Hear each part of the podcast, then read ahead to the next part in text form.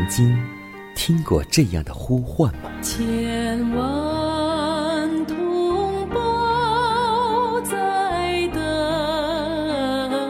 待，等待主的福音恩照。你曾经感受过这样的大爱吗？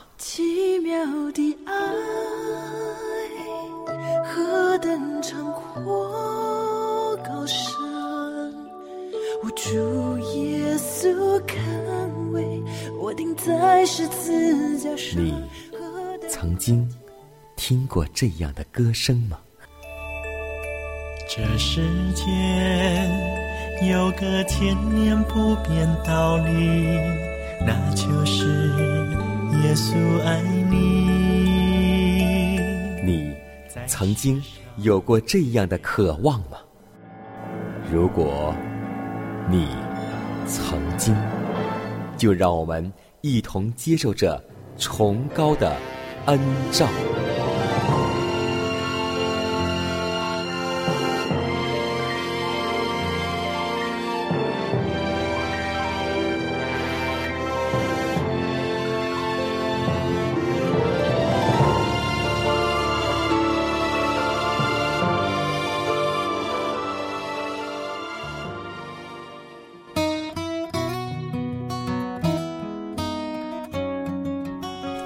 望福音广播开启全新的一天，亲爱的听众朋友们，大家好，欢迎在新的一天继续选择和收听由迦南为您主持的《崇高的恩照》。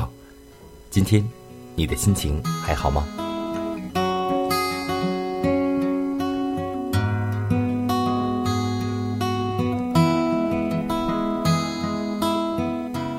在圣经当中，我最喜欢一个人物。他就是年轻的约瑟，因为我们知道，约瑟的坚贞是我们每个人所感动的，尤其是这句话：“我怎能做这大恶，得罪上帝呢？”像他这样的道德力量，正是我们今天现今这个时代所需要的。如果妇女们只要肯提高自己的人生，成为基督的童工。他们就会减少危险的影响，可是他们现今的感情不寄于家庭的责任上，也不留心上帝对他们身上的要求，他们的影响便往往在不良的方面加强，他们的能力受摧残，他们的工作也没有神圣的记忆，他们不是家庭布道士，也不是家庭以外的布道士，家庭。宝贵的家庭往往就被弃置荒废了。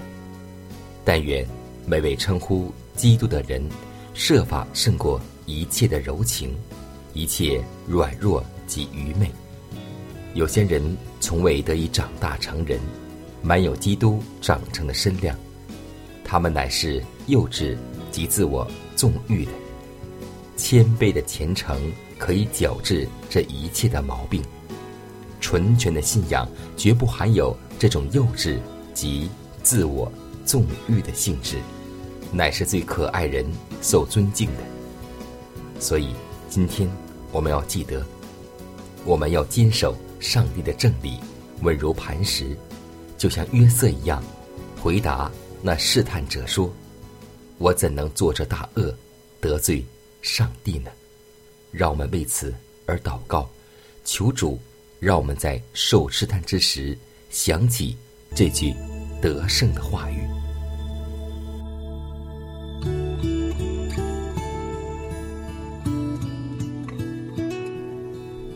亲爱的天父，我们感谢赞美你，因你是天地万物的主宰，你是独一无二的真神，你说有就有，命立就立，你是慈爱。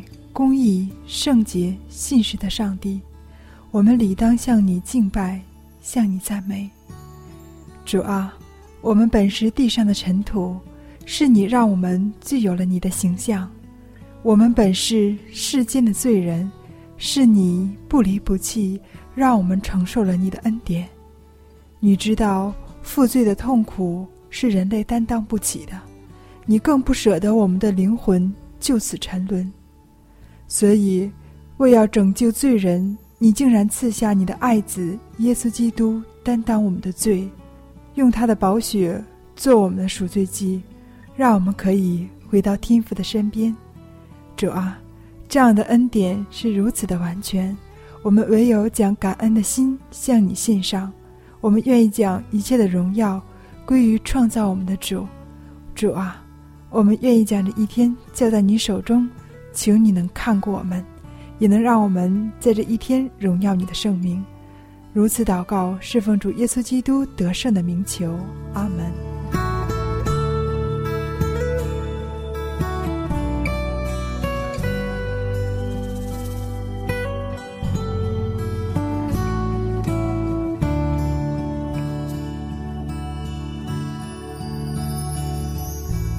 在祷告后。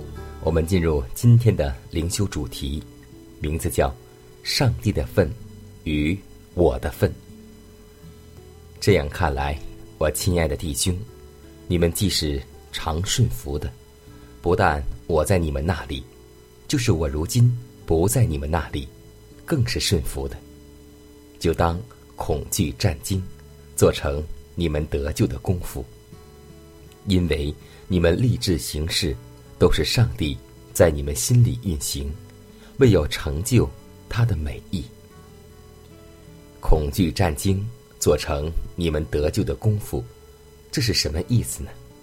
就是我们每天都不可信靠自己人为的努力和智慧，恐怕你言语放肆，恐怕你任意妄为，恐怕你心中的骄傲、世俗的贪爱，并肉体的情欲。会将主耶稣期望给你的宝贵恩赐排斥于心门之外。人的功夫，如同这些经文所显示的，并不是一种独立的、撇开上帝而各自进行功夫。他的唯一依靠，乃在乎那位神圣工作者的能力和恩典。许多人的错就在于此，宣称人。必须自行工作，而无需受制于神圣能力的约束。这种理论与圣经章节并不相符。另有一种议论，说是人没有任何责任，因为一切都出乎上帝，就是励志和成就也都在乎他。其实，这段经文的意义，乃是表明生灵的得救。多赖乎人的意志和能力，完全归顺神圣旨意的能力。而且，当人立志决定将心意归顺上帝的旨意，顺从上帝的道路时，乃是人所经历的最艰辛而严酷的战争。在获得永生的大征战中，人也有指派给他的份。他必须应和圣灵的运行，要脱离黑暗的权势，必须经过一番挣扎，但运行在他里面的圣灵，可能而且必然成全这事。但世人并非是在闲懒之中蒙拯救的被动之物，他必须殚精竭虑的使用一切的才干，去争取永远的生命。然而，其效能仍赖乎上帝的赐予。一方面是人的功夫，而一方面是上帝的作为。靠着这两种能力的配合，人终必得胜，最后且必获得生命的冠冕。他必须用尽所有属灵的力量，必能在这功夫上。做成功的胜利者，而获得永生宝贵的恩赐。耶稣基督是至宝，是生命中的美好。十字架是我的荣耀，一生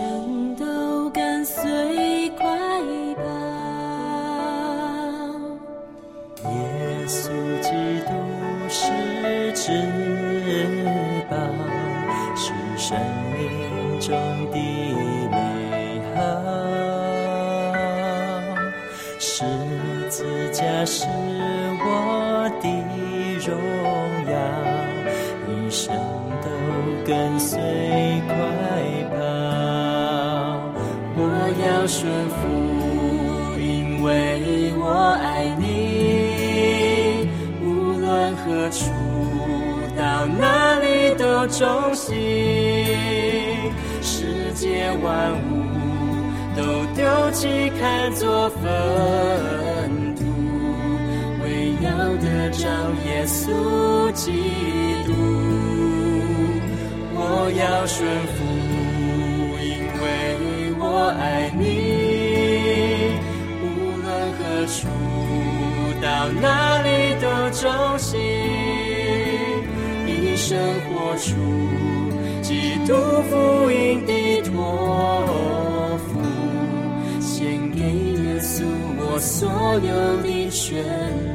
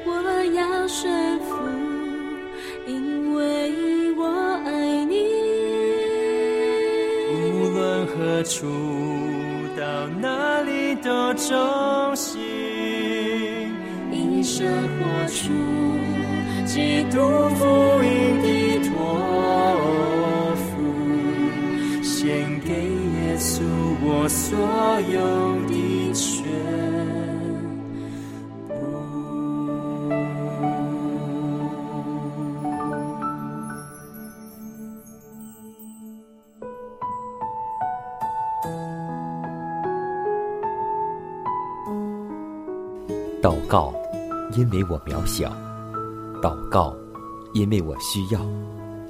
亲爱的弟兄姐妹，每一天忙碌的生活中，我们是否经常忽视祷告呢？要记得，耶稣每次行神迹奇事、医病赶鬼，都是以祷告开始。我们的先祖先贤获得力量的来源，就是祷告。因为祷告是我们属灵的呼吸，更是我们随时的帮助和力量。希望福音电台温馨提示您：美好的一天从祷告开始。祷告，因为我渺小；祷告，因为我知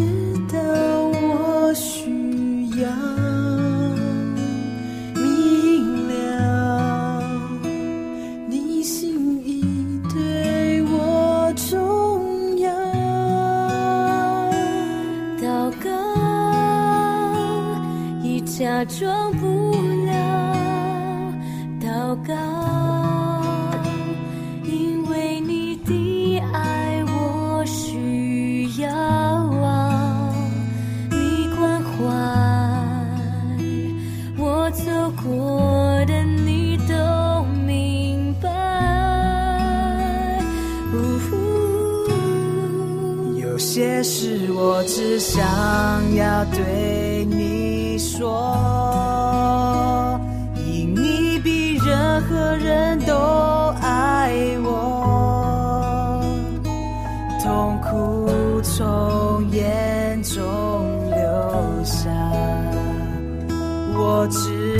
要你为我擦。在早晨，我也要来对你说，主耶稣，今天我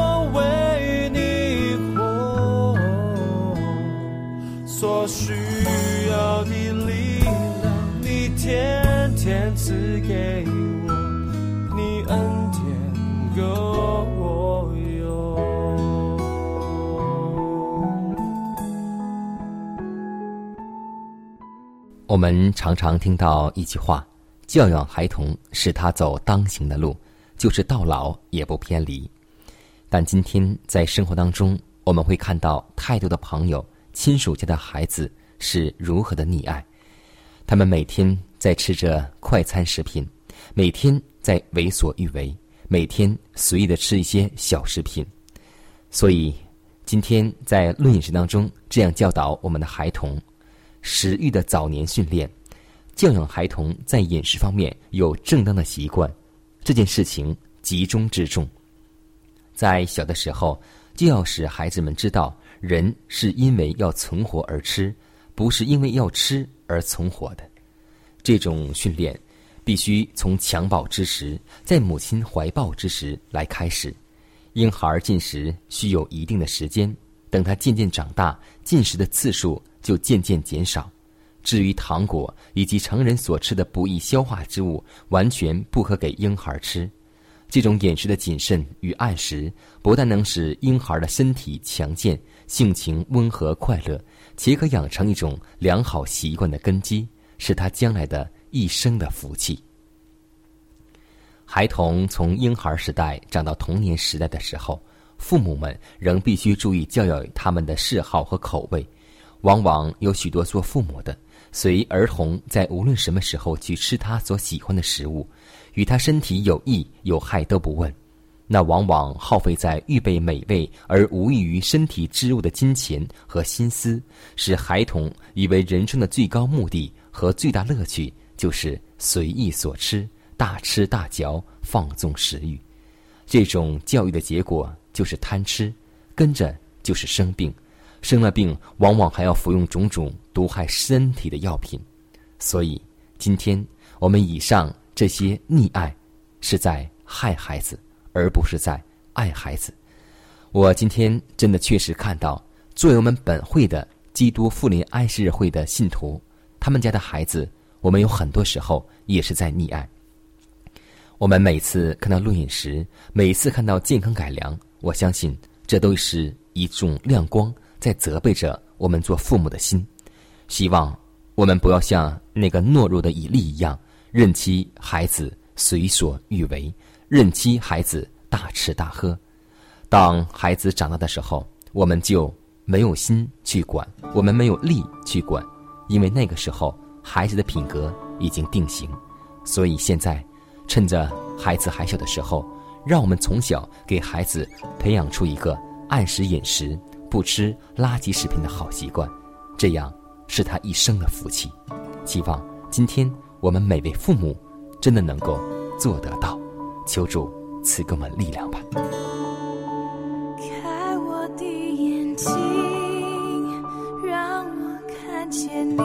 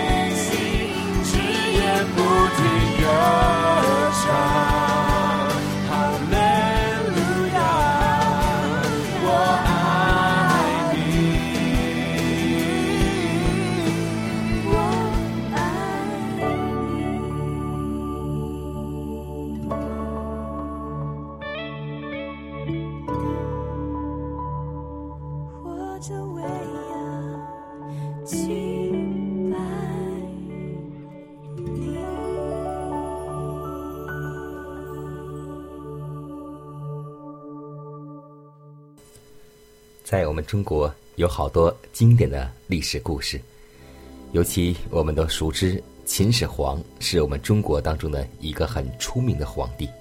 那么，秦始皇为了长生不老，就有这样一个故事，说在呢渤海的蓬莱、方丈、瀛洲三座神山中有仙人和不死之药，于是派遣徐福带童男童女三千人去渤海求取仙丹，结果仙丹没有得到，三千人无法复命。据说漂流过海，成了日本民族之先祖。秦始皇没有长生，反而早亡。汉朝孝武帝也是为了长生，也差遣术士入渤海、蓬莱相求，谁知也是一场空梦。明朝许多术士以炼丹为业，据说吃了丹药可以诚心长寿。明朝的皇帝多有吞丹的，哪知丹内多为汞和砒霜所致，有一位吞服过量，竟一命呜呼。圣经告诉我们说，罪的工价乃是死，这一公义的判决，谁都无法挽回。从古至今，有谁遗漏在外呢？唯有上帝的恩赐，在我们的主基督耶稣里，乃是永生。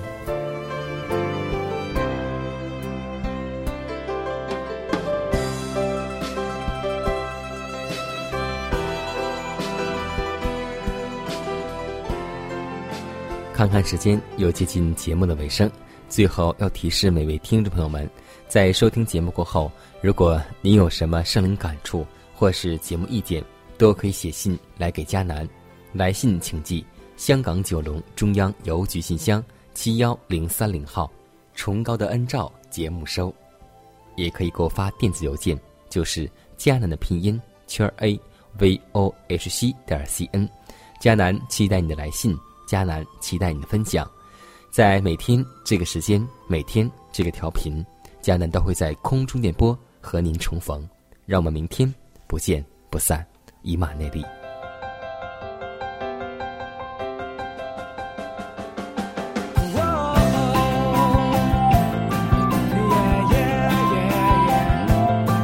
在创世以前，天父他已经爱我。创造我，认识我，拣选我，才派独生子耶稣基督为我舍命，从此进入永恒爱的约定。我宣告，我宣告，我已得自由。